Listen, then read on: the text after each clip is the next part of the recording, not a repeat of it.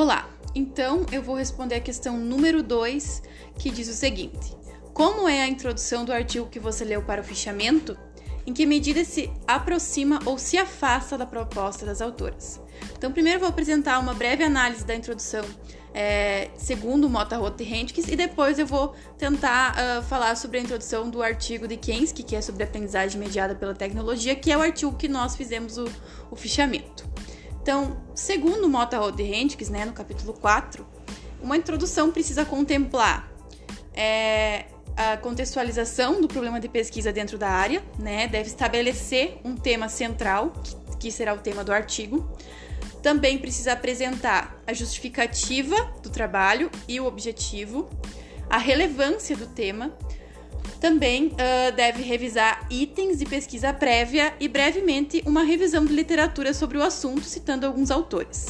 Além de palavras das autoras, apresentar generalizações sobre o assunto. Ainda no, no capítulo 4, as autoras indicam três momentos uh, em que a introdução deve estar dividida, né, nos quais a introdução deve estar dividida. O primeiro deles é apresentar um território do conhecimento, o segundo é construir um nicho para sua pesquisa e o terceiro é ocupar este nicho com o seu trabalho. Na, uh, no trabalho escrito por Kensky, né, que foi o trabalho analisado no fichamento, a introdução a partir das reflexões proporcionadas nos primeiros parágrafos, já estabelece o tema central do artigo, que são as tecnologias de forma que também apresenta generalizações sobre o assunto, que são dois itens que são indicados por Motarot e Hendricks, né?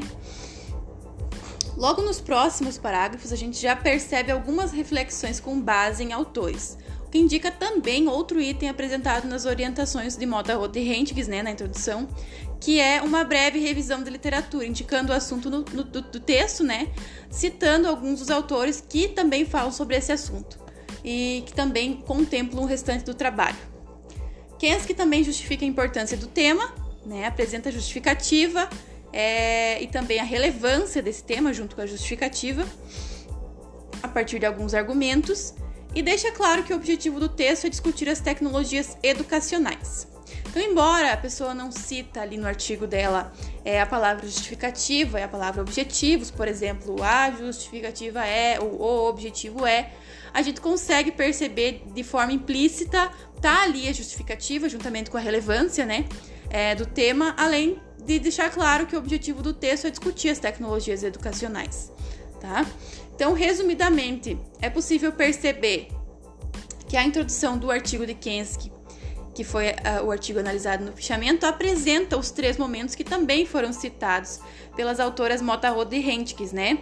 Que é apresentar o território do conhecimento, construir um nicho sua pesquisa e ocupar esse nicho com o seu trabalho. A gente percebe que Kensky consegue fazer isso, né? Apresentando como que é, é de, de, que território é, é, esse conhecimento das tecnologias educacionais, né? Apresentar o que é isto, fazendo aquelas breves generalizações sobre o tema e depois vai uh, construindo nicho para essa pesquisa e também mostrando com o seu trabalho ocupando este nicho. Né? Então, diante disso, é possível perceber que a autora Kensky contempla na introdução os itens que são sugeridos por Mota e Hentges, né, para esta seção do artigo científico, ou seja, para a introdução, né, a partir da análise do capítulo 4.